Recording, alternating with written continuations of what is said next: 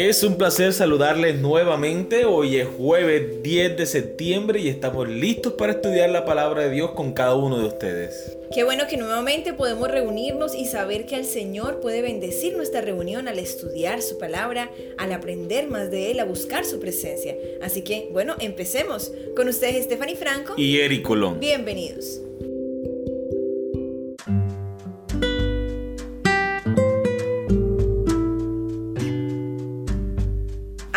Por lo cual vale la pena testificar. El título de la lección para el día de hoy. Con Cristo estoy juntamente crucificado y ya no vivo yo, mas vive Cristo en mí.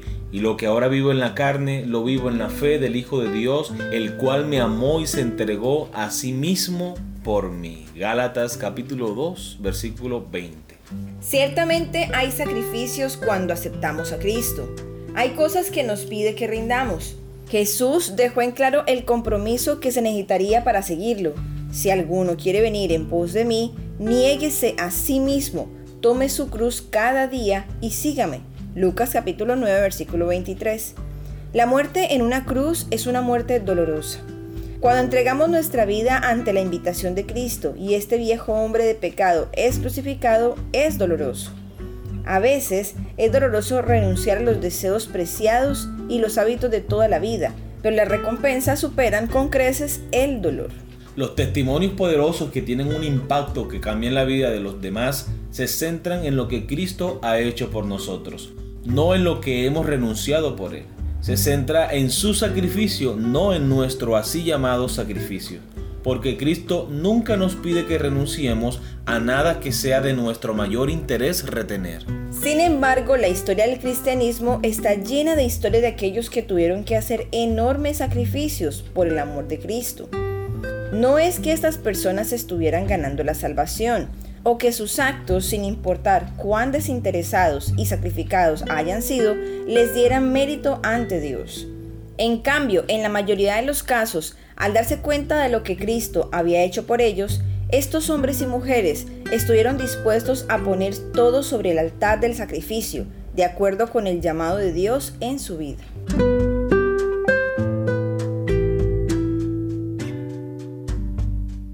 Muy bien, vamos a leer el Evangelio según San Juan, el capítulo 1, versículo 12, capítulo 10, versículo 10, capítulo 14, versículo 27 y Primera de Corintios capítulo 1 versículo 30. Nuestro testimonio siempre se basa en lo que Cristo ha hecho por nosotros. Enumera algunos de los dones de su gracia mencionados en los textos anteriores. Juan capítulo 1 versículo 12. Mas a todos los que le recibieron, a los que creen en su nombre, les dio potestad de ser hechos hijos de Dios. Juan capítulo 10, versículo 10, el ladrón no viene sino para hurtar, matar y destruir. Yo he venido para que tengan vida y para que la tengan en abundancia. Juan capítulo 14, versículo 27. La paz os dejo, mi paz os doy. Yo no os la doy como el mundo la da. No se turbe vuestro corazón ni tenga miedo. Primera de Corintios capítulo 1, versículo 30. Mas por él estáis vosotros en Cristo Jesús el cual nos ha sido hecho por Dios sabiduría, justificación, santificación y redención. Muy bien, recordemos la pregunta. Nuestro testimonio siempre se basa en lo que Cristo ha hecho por nosotros. Enumera algunos de los dones de su gracia mencionados en los textos anteriores. Me gusta mucho el texto de Juan capítulo 10, versículo 10, que dice que el Señor ha venido para que tengamos vida vida abundante. Y eso lo garantiza el Señor a través de su muerte en la cruz del Calvario. Gracias a su sacrificio, hoy nosotros podemos estar seguros de que en Cristo Jesús tenemos vida, vida eterna. También, amor, es importante notar en lo que leía de Juan capítulo 1, versículo 12, que también nos dio potestad de ser hechos hijos de Dios. Amén. Eso no es cualquier cosa. Qué privilegio poder ser hijo de Dios, poder decir, es que mi papá Dios. Exacto eso es algo maravilloso porque ¿quién mejor que el padre de uno para protegerlo, para ayudarlo, para enseñarle? Entonces, qué bueno que podamos ser hijos de Dios. Y el versículo 27 del capítulo 14 del Evangelio según San Juan dice, mi paz os dejo. ¿Alguna vez has estado preocupada, angustiada por algo? Sí, claro, muchas veces. Y después de orar y dejar ese problema en las manos de Dios, Es maravilloso. Viene la paz que solo Cristo puede dar. Es maravilloso saber que Dios está a nuestro lado. Casi que podemos sentir su mano que se apoya en nuestro hombro para decirnos que todo va a estar bien. Gracias le damos a Dios por la presencia de su Espíritu Santo en nuestras vidas porque para nosotros es real. Pueden llamarlo superstición, la gente incrédula, lo que sea, ¿cierto? Pero para nosotros es real. Sentimos la paz de Dios, la paz del cielo. Y eso es muy difícil que las personas lo obtengan sin la ayuda de Dios. Así es. ¿Y qué podemos decir de 1 Corintios capítulo 1 versículo 30? Aquí está resumido todo el plan de salvación. La sabiduría de Dios se concibe en el plan de salvación. Dice Juan 3:16, porque de tal manera amó Dios al mundo, que ha dado su Hijo unigénito para que todo aquel que en él cree no se pierda, mantenga vida eterna. Gracias a Cristo Jesús y por medio de él es que nosotros somos justificados. La justificación imputada y la justificación impartida, la que buscamos delante de Él todos los días. Y también viene el proceso de la santificación, que es un proceso de todos los días, de cada día. Todos los días estamos decidiendo ser hijos de Dios, ser cristianos consecuentes a nuestra fe. Y de esa manera el Señor, mediante su Santo Espíritu, nos va purificando, nos va santificando. Y finalmente, un día cuando Cristo venga, seremos redimidos por Él nuestros cuerpos serán transformados y todo será nuevo. ¿Cierto? Esa es la promesa del Señor. Amén.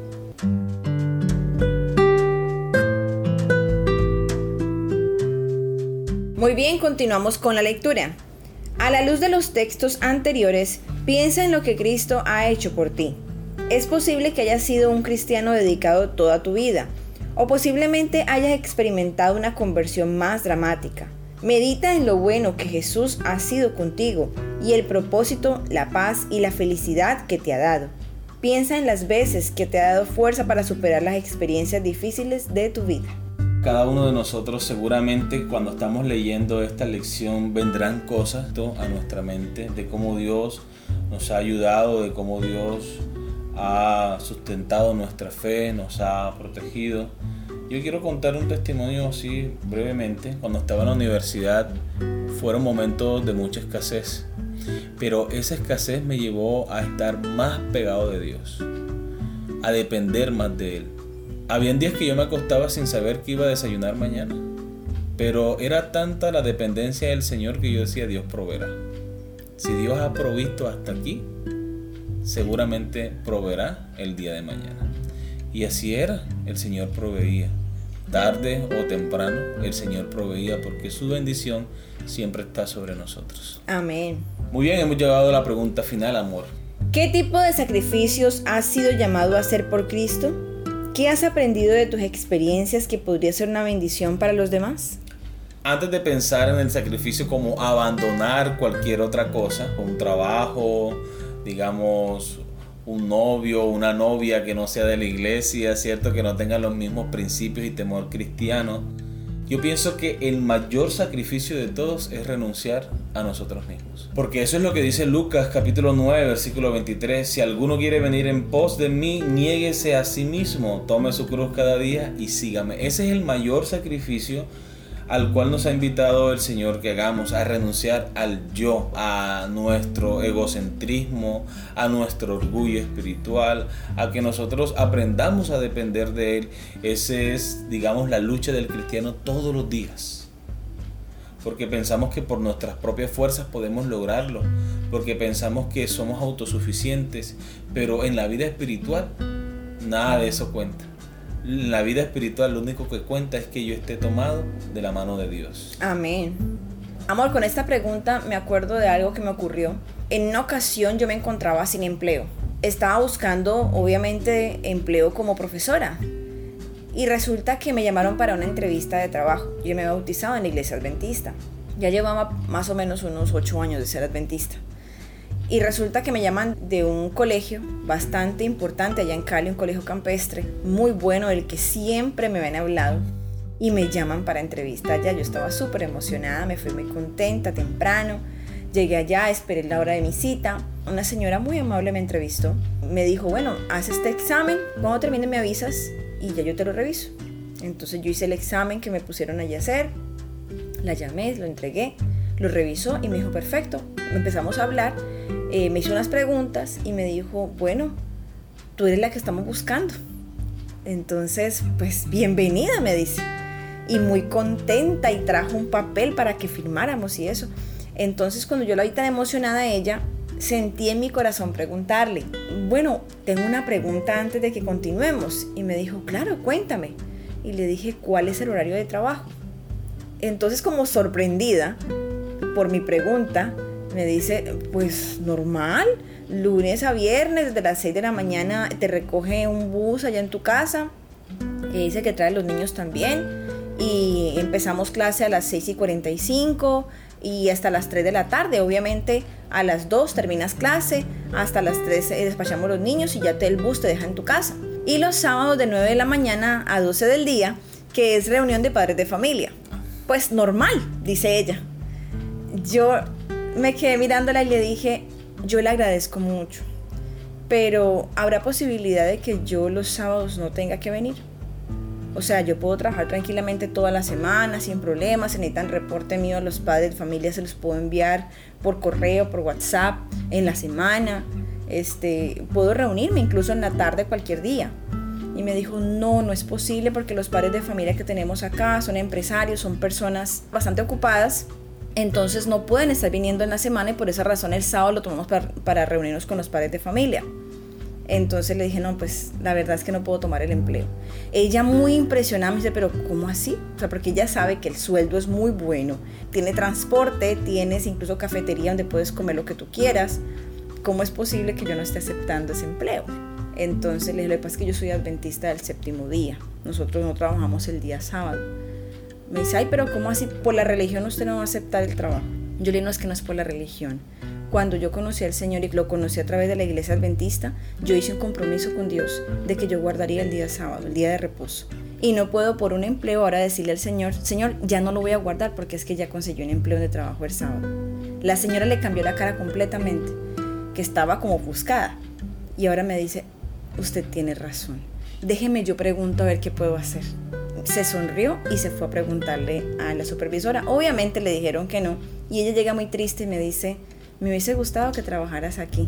La verdad es que dice la supervisora que no se puede hacer nada, pero qué bonito que hagas eso. Y yo, bueno, le agradezco mucho. Yo me fui un poco triste porque esperaba conseguir el empleo, pero el Señor luego me dio otras cosas. El Señor luego fue fiel conmigo y, y me dio otro empleo y me permitió trabajar en algo muy bonito quiero agradecerle a Dios porque ese momento fue de prueba para mí. Exacto. Me tocó abandonar eso que se veía tan bonito y tan prometedor sé que el Señor estuvo ahí conmigo. Y seguramente lo era, pero ¿a qué precio? Exacto. Y obviamente yo no tenía en mi mente abandonar a mi Dios. Así que le agradezco a Dios por eso. Gracias amor por compartir tu experiencia con nosotros y esa debe ser de pronto la experiencia de muchos hermanos y amigos. Es importante que estemos dispuestos a renunciar a nosotros mismos por seguir la voluntad de Dios y el Señor lo recompensará cien veces más y nos otorgará la vida eterna. Amén. Muy bien, queridos amigos y hermanos, hemos llegado al final de nuestra lección para el día de hoy. Esperamos que haya sido de gran bendición para ustedes como lo ha sido para nosotros. Les esperamos mañana con una nueva lección. Que Dios les bendiga.